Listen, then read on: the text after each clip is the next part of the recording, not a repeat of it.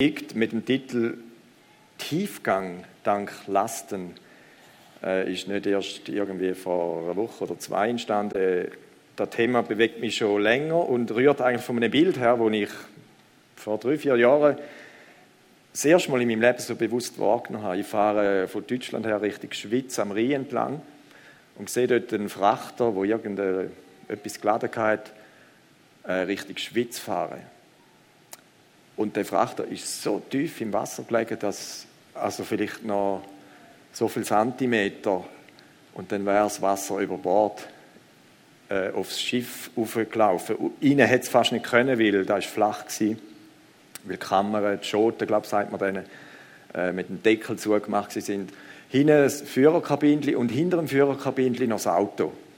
Ein ganz interessantes Bild. Und das Bild hat mich nicht mehr losgelassen und hat sich kombiniert mit einer Aussage, die Daniel mal vor längerer Zeit gemacht hat, in einem Zusammenhang, wo schwierig war, sagt er, ein Kahn gewöhnt nur der Last an Tiefgang. Und das ist die Grundlage von, der, von unserem Thema heute Morgen. Oder ich habe es noch anders gesagt, äh, Tiefgang dank Last oder Standfestigkeit dank Sturm oder Bewährung dank Prüfungen. Und jetzt macht es vielleicht dem einen oder anderen Kopf oder Herz Klick. Ja, ich weiß, von was du redest. Und da wundert mich eigentlich auch nicht, weil das Leben ist nicht immer einfach ein Spaziergang. Das Leben findet nicht einfach nur auf der Sonnenseite statt. Das wissen wir alle, mehr oder weniger, aus Erfahrung. Und mir hat Text äh, inspiriert aus dem Römerbrief, wo der Paulus das Thema aufschreibt äh, bzw. aufgreift.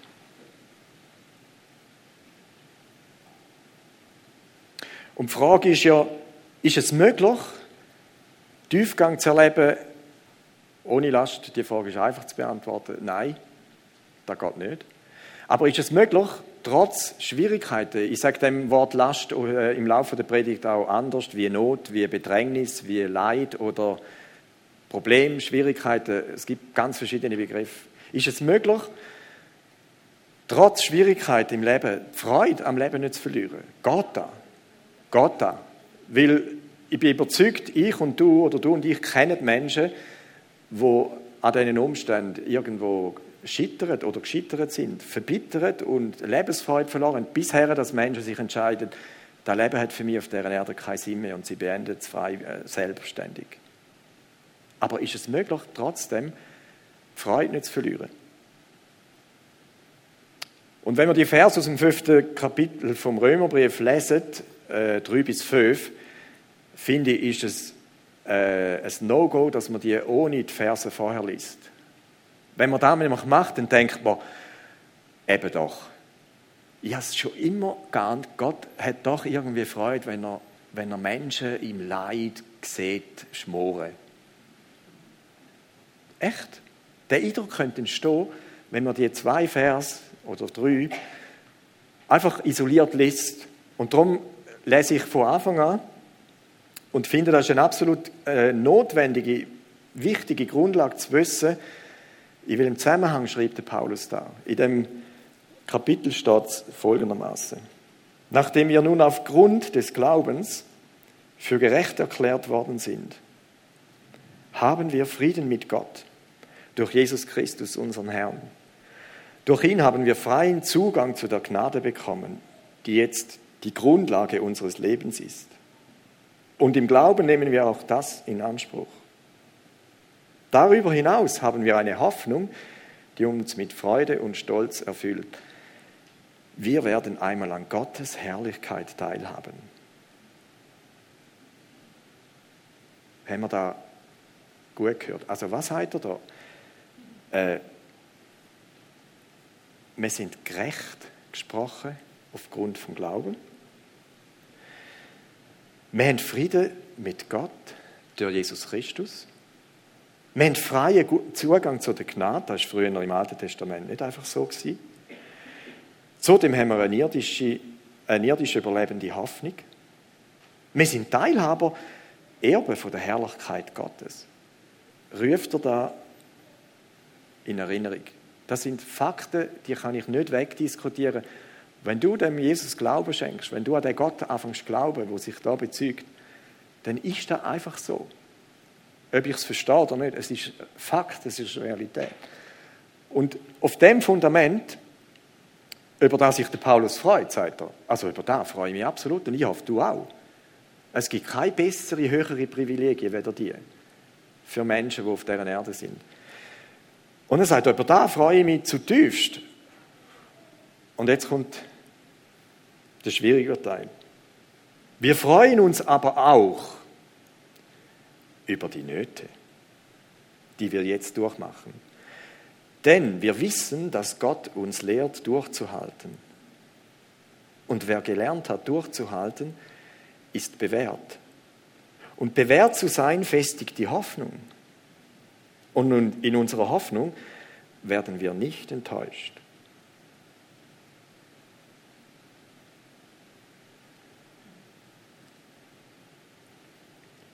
Wenn ihr an die Bibel und ihre Personen denkt, dann finde ich kaum eine, die nicht von sich aus müsste bezeugen das Leben bringt Schwierigkeiten mit sich. Und vielleicht noch ganz speziell als Christ.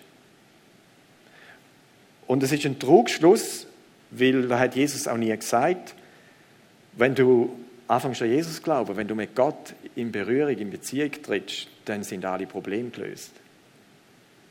Es ist das Problem gelöst, das wir nicht selber haben können lösen. Das ist gelöst.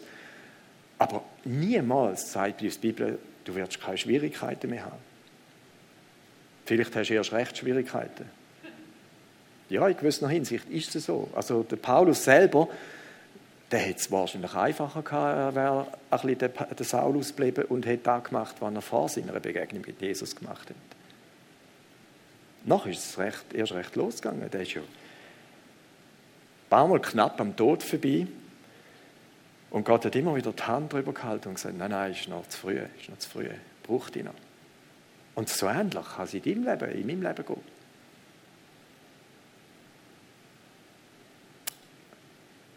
Aber ist der Paulus, hat er, ist sich der bewusst, was er schreibt? Wir freuen uns auch über nicht. Also, ich könnte von mir nicht behaupten, dass ich das cool finde, wenn es Schwierigkeiten gibt. Wenn es geht, halte ich mir die vom Lieb. Es sei denn, du wärst anders, aber ich nicht. Und er schreibt, wir freuen uns auch über die Nöte, die wir jetzt erleben oder erleiden. Da meint er nicht wirklich. Wenn man da aufhört zu lesen, dann denkt man, Paulus, bist du paranoid? Ja, also Nein, wenn man da aufhört zu lesen, dann denkt man, nein, das kann nicht sein. Aber er begründet ja, wieso? Wieso freue ich mich über nicht? Weil da ist ein Prinzip dahinter, wo übrigens nicht nur im geistlichen spielt, auch im, im ganz irdisch-physischen Leben, äh, funktioniert das Prinzip, wo da zugrunde liegt, dass wenn man Schwierigkeiten hat, kann man, nicht zwingend, aber man kann lernen durchhalten. Und wer gelernt hat durchhalten, der ist bewährt. Und wer bewährt ist, in Bezug auf die Hoffnung, die er davon schreibt, äh, da festigt die Hoffnung, dass da unumstößlich das Prinzip, über das freut er sich. Und ohne Schwierigkeiten würde das Prinzip nicht ins Rollen geraten. Oder anders gesagt, ein Seefahrer, der ein guter Seefahrer ist, hat nicht auf ruhigen Gewässern gelernt, ein guter Seefahrer werden, sondern in den Stürmen. Ich kann auch sagen, kein Problem, das Schiff könnte ich, wenn es dann hohe Wellen hat, locker da in den Hafen hineinsteuern. Ob du das wirklich kannst, beweist sich erst, wenn du hohe Wellen hast.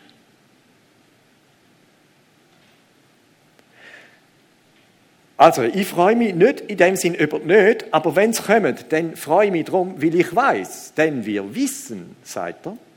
Und jetzt klang ich mal davon aus, der Paulus hat den Brief etwa 57 nach Christus geschrieben. Vermutlich war er in Ephesus, wo er an die Römer geschrieben hat. Und bis dahin hat er schon ein paar Blessuren abbekommen auf seine Missionsreise. Und jetzt sagt er, denn wir wissen, dass Schwierigkeiten eben lernen zu durchheben. Nicht aufgeben. Durchbeissen. Habe dann an Kinder denkt und äh, würde an unsere Eltern appellieren. Es, es hilft dem Kind nicht wirklich lebenstüchtig zu werden, wenn man äh, alle Hindernisse aus dem Weg räumt, die sich den Weg stellen. Es, du tust ihnen keinen Bärendienst. Hilf ihnen besser, mit den Hindernissen umzugehen, beziehungsweise um die umzuschiffen oder die zu überwinden. Aber räum nicht alle Hindernisse aus dem Weg. Weil irgendwann wirst du nicht mehr dort sein, wo deine Kinder sind und fährt so Stein aus dem Weg rum. Ist übrigens auch streng. Und dann trifft sie die Realität in einer Härte, wo sie denken, Mann, wieso muss ich da erleben? Mut dann auch im Frust zu. Mal reinschiessen. Und geistlich genauso. Gott räumt uns nicht alle Hindernisse aus dem Weg. Er erhalten nicht alle Nöte von unserem Leben. Alle Schwierigkeiten, alle Bedrängnis. Aber er möchte uns lernen, mit diesen Situationen umzugehen. Und übrigens, an dem Punkt scheitern ganz viele Menschen. Wer hat nicht schon das Argument gehört, wenn mit Menschen über Gott redet, ja, wenn es den Gott überhaupt gibt und wenn der so lieb wäre, wie ihr immer sagt, dann wieso und, und überhaupt, oder? Wo ist denn der Gott gewesen, wo mein Kind gestorben ist. Gott ist nicht der Ursprung von unseren Schwierigkeiten. Nicht Gott hat das Böse in die Welt gebracht. Nicht Gott inszeniert das Böse. Er lässt Schwierigkeiten gewähren, manchmal in unserem Leben. Das stimmt. Aber er ist nicht Urheber von dem. All die Probleme, all die Herausforderungen, die unser Leben können tangieren und äh, beschweren, als Last empfinden, äh, empfinden zu lassen, sind letztendlich, wenn man ganz abstrakt zurückdenkt, eine Folge vom Sündenfall. Dort ist so vieles durcheinander geraten, dort ist Leid in unsere Welt gekommen, dort ist Zerstörung, dort ist Entzweig, dort ist alles, was uns weh macht, körperlich, physisch, seelisch ist dort entstanden. Und Gott hilft uns dir da durch.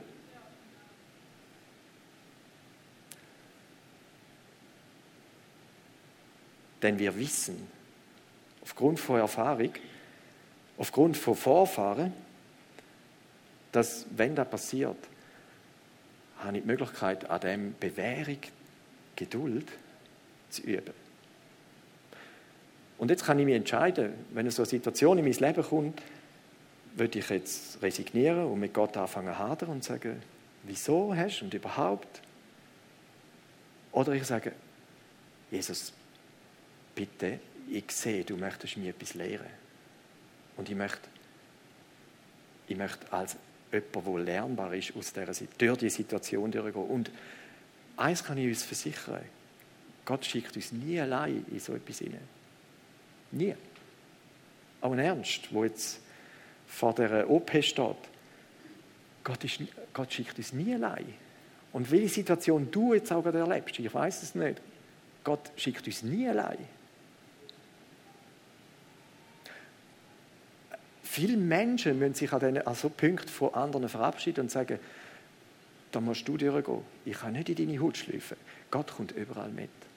Überall. Durch alle Windungen der alle Windigen. Da tröstet mich. Und da ist, da ist etwas, wo wie ein Geheimnis in dem, in dem Prinzip ist. Und wo tatsächlich zu dem führt, dass unsere Hoffnung äh, un, unerschütterlicher wird denn je. Unerschütterlicher denn je.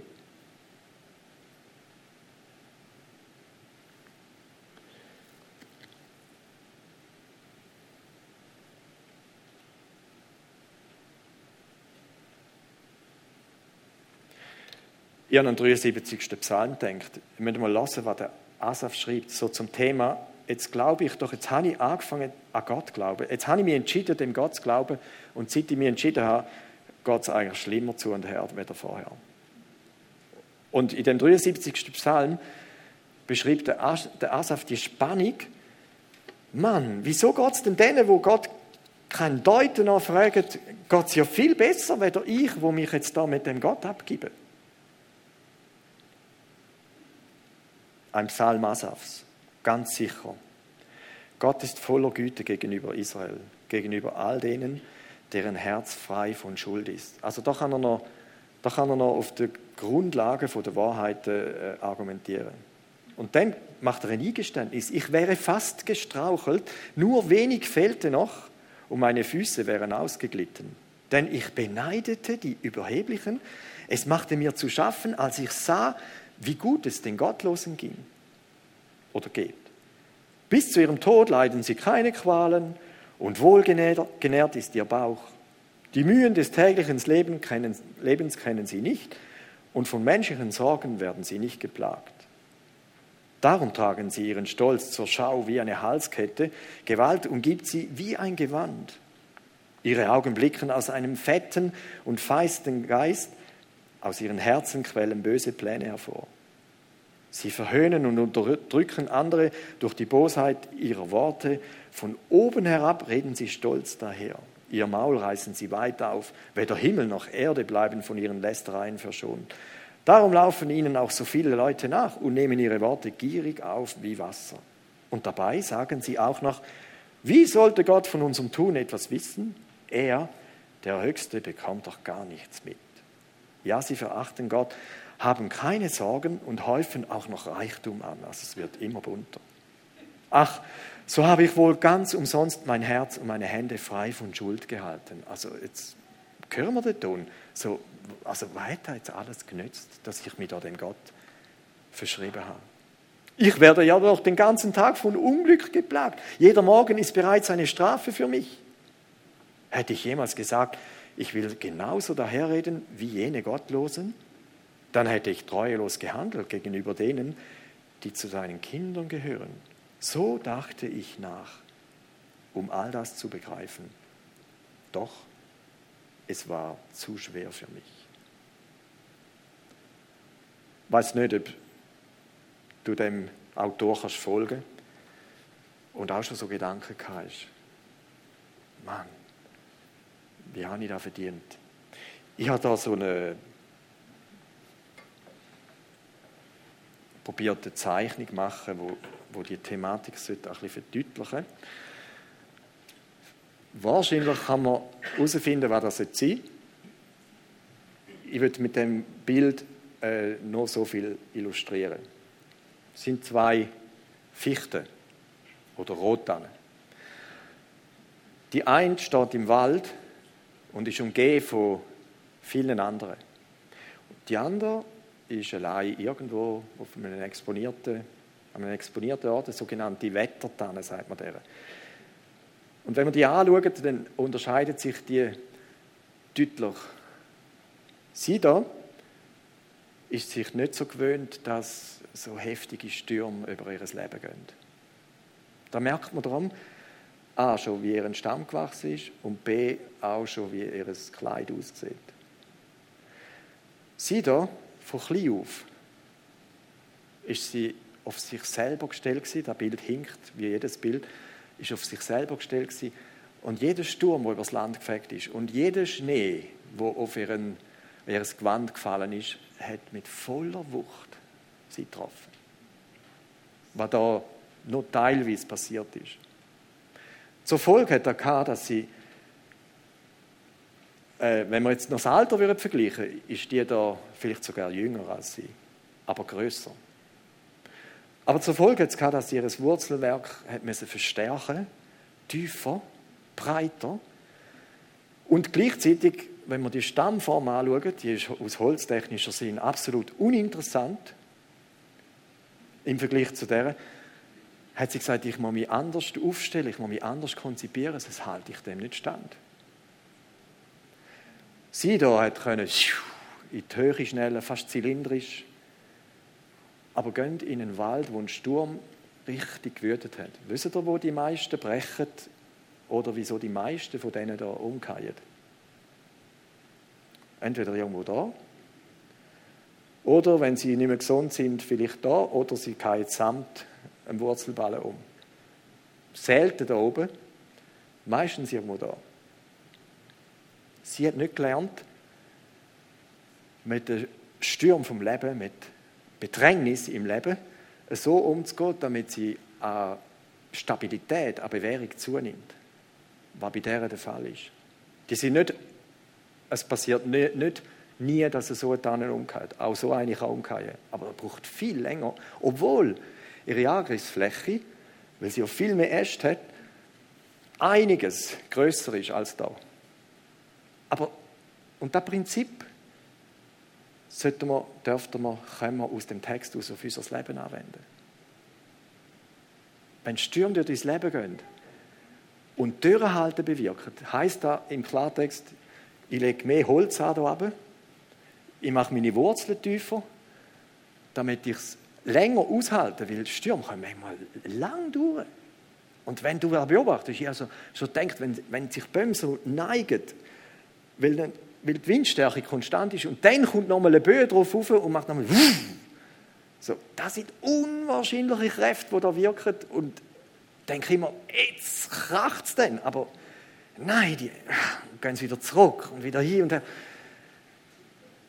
Merkt ihr so, Menschen, die gelernt haben, in Stürmen sagen, ich stehe fest in dem Glauben, auf dem Fundament, wo der Paulus eingangs von diesen Vers sagt, da schlägt kein Geist weg, auf dem, auf dem stehe ich, kommt was will, dann gleichen wir an so einer Wettertanne, wo Wind und Wetter trotzt.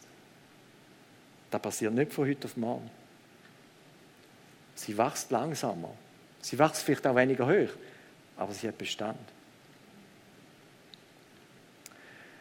Ich bin tief beeindruckt. Ich bin erinnert worden an Liederdichter. Und, habe, und da ähm, freut mich einfach, wenn ich da jetzt lese. Ich bin an Spafford erinnert worden. Gelebt im 18. Jahrhundert. Horatio Spafford. 1828 geboren in New York. Horatio studierte Rechtswissenschaft und war als erfolgreicher Rechtsanwalt in Chicago tätig. Er besaß eine im Stadtzentrum Chicagos gelegene Immobilie und Ländereien entlang den Ufern des Michigansees. Das Chicago-Feuer von 1871 zerstörte seinen Besitz. Seine materiellen Verluste waren außergewöhnlich. Horatius Befford war bekannt als aufrichtiger, hingegebener Christ. Er war Vater von vier Töchtern. Im Herbst 1873 entschied Befford, mit seiner gesamten Familie nach England zu reisen, wobei diese dort ihre Ferien verbringen sollte. Er selbst beabsichtigte, seinen Freund, den Evangelisten Dwight L. Moody, in England zu einer evangelistischen Arbeit zu unterstützen. Jedoch wurde Rechtsanwalt Spafford unerwartet in Chicago wegen einer, wegen einer dringenden Geschäftsangelegenheit zurückgehalten. Er bestimmte, dass seine Frau Anna mit den Kindern an Bord des französischen Dampfers Ville du Havre wie geplant abreisen sollte. Er wollte später nachkommen. Am 72, äh, 22. November 1873 wurde das Passagierschiff mitten auf dem Atlantischen Ozean durch ein englisches Containerschiff gerammt. Spaffords vier Töchtern, Anna elf, Maggie neun, Bessie fünf und Tanetta zwei, wurden über Bord gespült und das Schiff sank innerhalb kürzester Zeit. 226 Passagiere ertranken bei diesem Unglück. Mrs. Anna Spafford war eine von den wenigen, die überlebten. Ihre letzte Erinnerung war ihre kleine Tochter Tanetta, gewesen, die durch die Kraft des Wassers aus ihren Armen gerissen wurde. Sie selbst wurde von einem Matrosen gerettet und nach Cardiff, Wales gebracht. Ihrem Ehemann sandte sie das herzzerreißende Telegramm alleine gerettet. Nach dieser schrecklichen Nachricht segelte Spafford sofort mit schwerem Herzen nach England ab, um seiner leidgeprüften Frau beizustehen und sie zu trösten. Bertha Spaffords Vater, äh, Schwester, die Tochter von Horatius Spafford, also sie wurde später geboren, schrieb über seine Überfahrt in ihrem Buch Unser Jerusalem, Vater war überzeugt, dass Gott gut ist und dass er seine Kinder im Himmel wiedersehen würde. Dieser Gedanke beruhigte sein Herz. Auf der Reise über den Atlantik bat der Captain, Herr Godwin, meinen Vater in seine private Kabine. Eine vorsichtige Berechnung ist vorgenommen worden, erklärte er ihm. Und ich glaube, dass wir jetzt in dem Bereich, uns in dem Bereich befinden, in dem die Ville du Havre unterging. Vater schrieb an Tante Rachel, am Donnerstag befanden wir uns über der Stelle, wo das Schiff im Mittleren Ozean unterging. Das Wasser ist drei Meter tief, äh, drei Meilen tief. Aber ich denke nicht an unsere Lieben dort. Sie sind sicher und geborgen in den Armen des guten Hirten. Nicht mehr lang, dann werden auch wir dort sein. In der Zwischenzeit danken wir Gott und haben noch Gelegenheit, ihm zu dienen und ihn zu preisen wegen seiner Liebe und Gnade zu uns.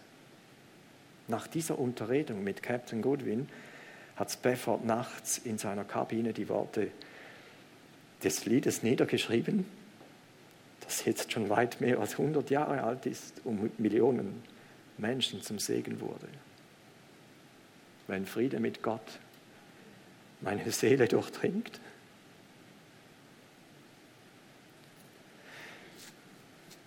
wir werden es noch singen. Und ich bin berührt, wie Gott.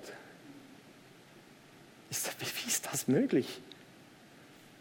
Ein Mann schreibt so einen Text, so einen Text, nachdem ihm Hab und Gut verbrennt ist, vier Töchter binnen Minuten weggenommen werden. Mir ist es wohl. Mir ist es wohl in dem Herrn. Wie geht das? Oder ein Paul Gerhard, von dem singen wir auch Lieder, dem stirbt, er verliert seine Arbeit wegen theologischen Spannungen. Ihm sterben eine Reihe Kind. Und nachher schreibt er, sollte ich meinem Gott nicht singen? Sollte ich ihm nicht dankbar sein? Denn ich sehe in allen Dingen, wie so gut er es mit mir meint. Wie Gott. Und die Bezüge aus dem eigenen Leben, gestern vor 32 Jahren ist unsere erste Tochter gestorben.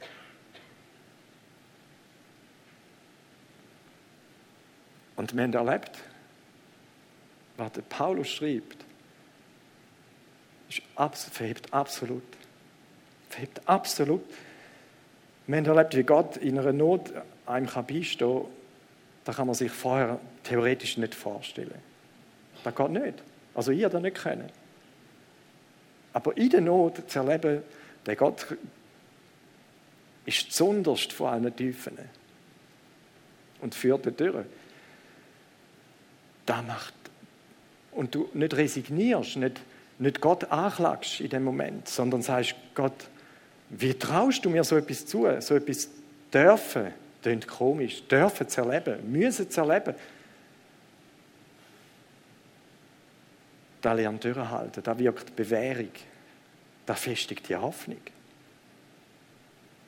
Und ich weiß, da sitzen Menschen, die ähnliche Geschichten haben, die da bezeugen können.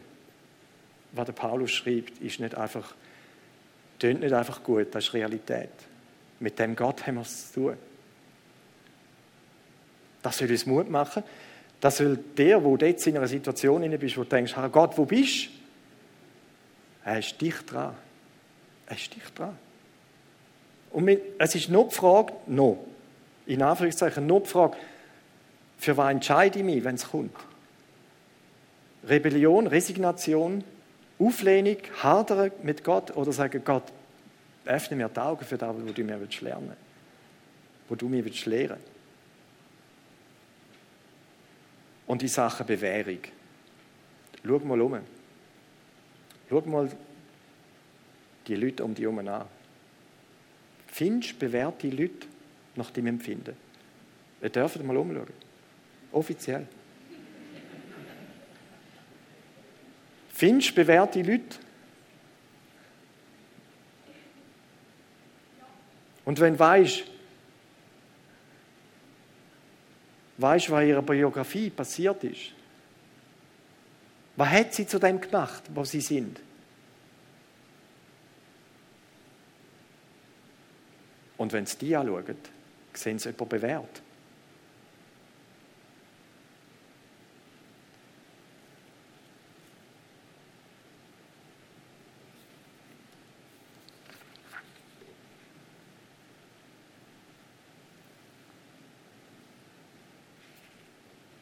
Haben vielleicht Stürme und nicht in dem Leben von diesen Menschen, die du jetzt gerade angeschaut hast,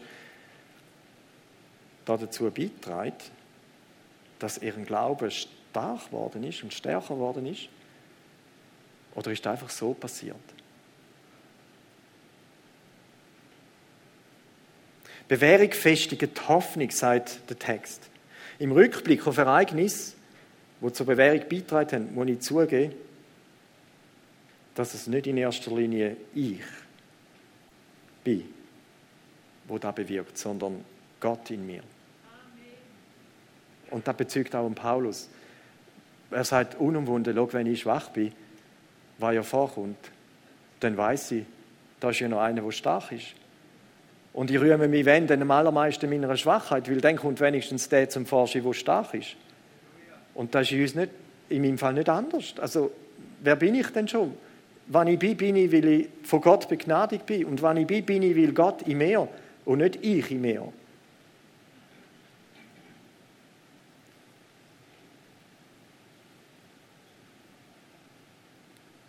Es ist egal, welche Art von Last oder Leid oder Stürme durch ein Leben gehen. Das Prinzip ist immer das Gleiche.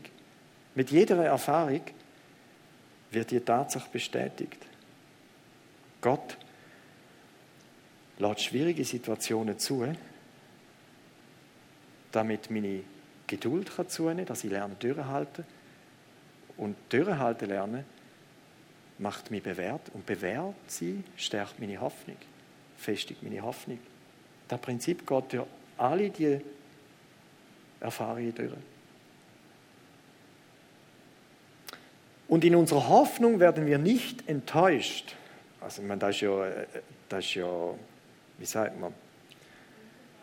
Ja, da mal. Aber hey, jetzt habe ich ein Wort verloren. Weißt du, wenn etwas noch nicht ist, wo ich einfach sage, es wird dann mal so sein. Also nicht im Sinne von einer Prophetie, nicht eine Verheißung, nein. Nein. Mann. Hypothese, das ist ja eine Hypothese, die er da aufstellt. Äh, unsere, Hoffnung, die wird uns nicht enttäuschen. Also ja, bewiesen haben wir hat es noch nicht. Weißt du wirklich? Also, äh, es ist eigentlich eine hypothetische Aussage. Aber er ist voll überzeugt. Und ich habe dann auf das Mal so gedacht, der Paulus hätte eigentlich das fünf Kapitel auch ohne die zwei können schreiben. Weißt du, dann hätte er so tönt im Zusammenhang. Äh, weil da wär, weißt du, da wäre wie, wär wie Honig abgelaufen. Da, darüber hinaus haben wir eine Hoffnung, die uns mit Freude und Stolz erfüllt. Wir werden einmal an Gottes Herrlichkeit teilhaben. Darüber freuen wir uns. Und nachher wird es einfach heißen, und in unserer Hoffnung werden wir nicht enttäuscht, denn Gott hat uns den Heiligen Geist gegeben und äh, hat seine Liebe in unsere Herzen ausgossen. Ja, im Fluss hätte er da einfach so schreiben. Wieso muss er jetzt da noch von Bedrängnis und Schwierigkeiten reden und so. Äh, nein, er hat das schreiben, weil er weiß, das ist ein Fakt. Und es ist ganz schwierig für Menschen. Stell dir, vor, die Verse wären nie in der Bibel erwähnt. Wir würden ständig uns fragen, was macht denn da für einen Sinn? Was hat denn da für einen Sinn? Wir müssen dort ja wir werden da knechtet und quält, nur weil wir an den Jesus glauben. Was macht denn da für einen Sinn? Er gibt uns eine Antwort darauf. Er eröffnet uns ein Prinzip, wo sagt, da ist der Sinn. Da ist der Sinn. Und ich weiß, so wie mich so Leute wie ein Spafford oder wie ein Paul Gerhard einfach tiefst berühren aufgrund von ihrer Geschichte und doch ihrem Festhalten an dem Gott und dann noch solche Lieder schreiben, wo an Tiefgang kaum zu überbieten sind, denke ich, wow, so, so würde ich auch von dieser Erde gehen. So ein Zeugnis würde ich eigentlich auch hinterlassen. Und ich habe Achtung vor Leuten, wo bis ins Höchalter ihre Freude auf dem Gesicht geschrieben ist, weil sie sagen, egal was war, egal was noch kommt, an dem Gott hebe ich fest. Weil da, das ist meine Hoffnung. An wem will ich mich denn sonst heben, wenn nicht an dem? Und du schaust so ein Gesicht, vor Schrumpflichkeit kannst du sie kaum mehr erkennen, aber sie strahlen aus ihren Augen und sie zeugen von etwas, wo genau da steht. Leute, wenn wir, wenn wir, wenn wir vielleicht unsere Einstellung zum Thema Schwierigkeit im Leben äh, nur schon dem zu lieb überdenken. Ich bin so weit gekommen, dass ich mir gesagt habe, wenn Schwierigkeiten kommen, frage ich nicht in erster Linie Gott,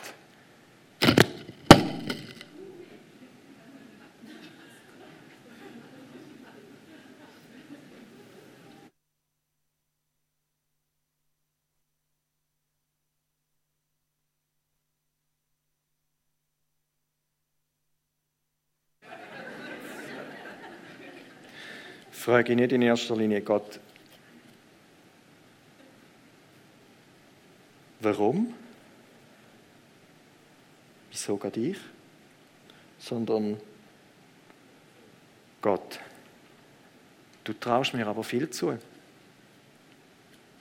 Ich könnte auch sagen, Gott, du mutest mir viel zu. Das ist ziemlich etwas anderes.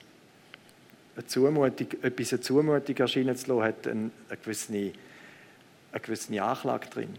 Das ist eine Zumutung. Aber wenn ich dort ankomme und ich sage, Gott, du traust mir dazu, ist das eigentlich, finde ich, ein Prädikat. Äh, ich, ich habe da nicht, also nicht, dass er mich fällt, ich suche nicht Schwierigkeiten. Definitiv nicht. Aber wenn es Gott zulässt, Gott, du traust mir dazu. Und ich, ich habe aufgrund von der eigenen Erfahrung gelernt, ja, Gott traut mir dazu. Und gleichzeitig weiß ich, wenn ich allein wäre, würde es mich überfordern. Aber weil er mit mir ist, habe ich offensichtlich eine Lektion zu lernen, die ich bis dahin noch nicht begriffen habe. Und darum braucht es nochmal eine Runde.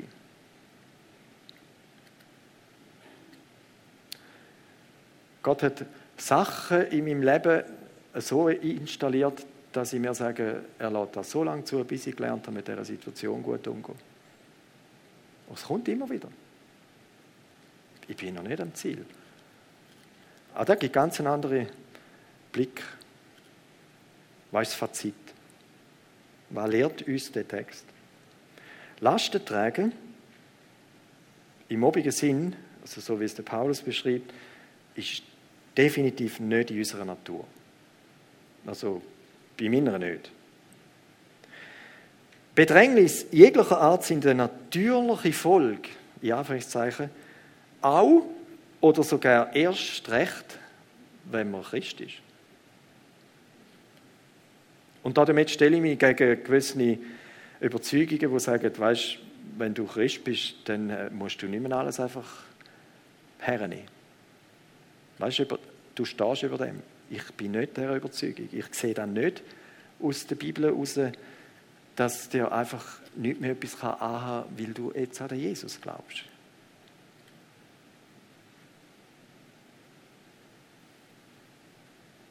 Der Paulus sagt es auch mal anders, wenn ich an der Herrlichkeit Christi teilhaben will, was ich ja darf, ja haben wir ja gelesen, will ich auch an den Leiden teilhaben. Das heisst nicht, dass wir uns kreuzigen lassen wie Jesus gekreuzigt worden ist. Aber wundere dich nicht, wenn, wenn du wegen Glauben äh, Bedrängnis erlebst. Falls dein Leben zurzeit gerade auf der Sonnenseite spielt, dann bist du einfach dankbar. Bist einfach dankbar. Obwohl ja der Paulus auch schreibt, äh, sagt auch Danke, wenn es schwierig ist. Das ist nochmal ein anderes Kapitel. Aber bist einfach dankbar, wenn du sagst, ja, so zur Zeit äh, bin ich lastlos. Du kannst wählen, in Bedrängnis eine Möglichkeit von der Bewährung zu sehen oder mit Gott hadern. Ich mache uns einen Vorschlag. Frag jemand, der heute jetzt da sitzt, wo du noch nicht oder noch nicht so gut kennst, ob und welche Spuren von Bedrängnis in seinem oder ihrem Leben hinterlassen worden sind. Spür die Leute mal auf den Zahn. Und ich bin, ich bin sicher, es würde uns helfen, unseren Glauben zu stärken, wenn wir Menschen hören reden, die sagen, ich bezeuge da aus dem eigenen Erleben heraus, was der Paulus da schreibt. Frag mal jemanden. Es gibt ganz spannende Geschichten.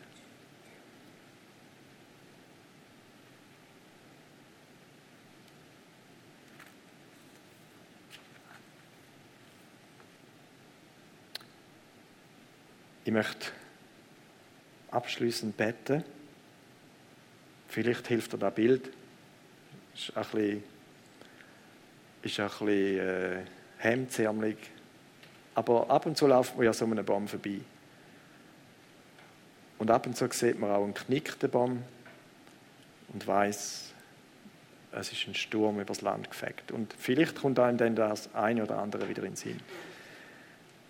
Jesus, ich will dir Danke sagen, dass du uns nicht am Gängel führst. Du bist transparent gewesen, du hast, du hast offen von dem geredet, was uns kann erwarten. Und wir wissen, dass die Lasten ungerecht verteilt werden in den Menschen. Die einen erleiden Not an Not und andere geniessen Jahre, wo es beschwerdefrei vonstatten geht. Es ist ungerecht. Aber was hilft uns da? Die Ungerechtigkeit zu beklagen, lehre uns besser, dass wir mit dem Prinzip können umgehen lernen. Und ich bin selber froh, dass ich Menschen kenne in meinem Umfeld, wo dem Sinn vorausgegangen sind, wo ich denke, wow, wie ist es möglich? dass der Mensch an Gott festhebt durch dick und dünn, dass der Bewährung gelebt und erlebt hat in größten Herausforderungen, dass der die Freude nicht verloren hat, den Lebensmut nicht verloren hat, dass die Hoffnung mit jedem Sturm einfach noch größer geworden ist, nicht, nicht zerstört, größer geworden ist. Hilf uns, dass wir so Menschen sein können, die einander Mut machen können und sagen, wenn Gott bei mir imstande ist zu helfen, sollte das bei dir nicht, nicht auch sein? Was könnte mir begegnen? So schreibt auch der Psalmist, wo dir zu mächtig wäre, wo du nicht mehr im Griff hättest. Und ich weiß nicht, an was du jetzt denkst, was die jetzt gerade beschäftigt. Ich weiß nur, Gott ist auf dem Plan, Gott weiß es, Gott weiß Bescheid und er wird, er wird niemand im Stich lassen. Er wird niemand im Stich lassen. Ich bete dir an. Danke für die Worte. Und der Autor, der die geschrieben hat, ist, ist nicht ein Nobody gewesen, der gesagt, einfach eine Theorie aufgestellt hat. Er hat erlebt, für den Jesus zu leben und sein Leben zu opfern, buchstäblich für den. Und hat erlebt, wie das Prinzip in seinem Leben Substanz gewonnen hat. Danke vielmals. Und ich möchte schließen mit, mit dem äh, Asaf, wo gesagt hat, ich wäre fast, fast gestrauchelt. Und ich habe probiert, ich habe probiert äh, dieser Sache auf die Schliche aber es war mir zu hoch. Gewesen. Der Psalm hört dort noch nicht auf. So dachte ich nach, um all dies zu begreifen, doch es war zu schwer für mich. So lange, bis ich endlich in Gottes Heiligtum ging. Dort begriff ich auf der einen Seite, welches Ende auf jene Menschen wartet, wo er vorher beschrieben hat. Und ich lasse zwei Vers aus. Als mein Herz verbittert war und ich mich tief verletzt fühlte, da war ich töricht und ohne Einsicht. Verständnislos wie ein Tier stand ich vor dir. Aber nun bleibe ich für immer bei dir und du hast mich bei meiner rechten Hand gefasst. Du leitest mich nach deinem weisen Plan und nimmst mich am Ende in Ehren auf. Wen habe ich im Himmel außer dir?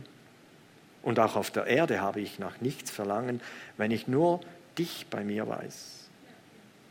Wenn auch meine Kräfte schwinden und mein Körper mehr und mehr verfällt, so gibt doch Gott meiner Seele Halt. Er ist alles, was ich brauche und das für immer. Ganz sicher, wer sich von dir lossagt, der wird umkommen. Du vernichtest alle, die dir treulos den Rücken kehren. Für mich aber ist Gottes Nähe beglückend. Mein Vertrauen setze ich auf den Herrn. Ja, auf den Herrn. Alle deine Taten will ich weitererzählen. So genial. Er ist ins Heiligtum gegangen und dort ist er zur Einsicht gekommen.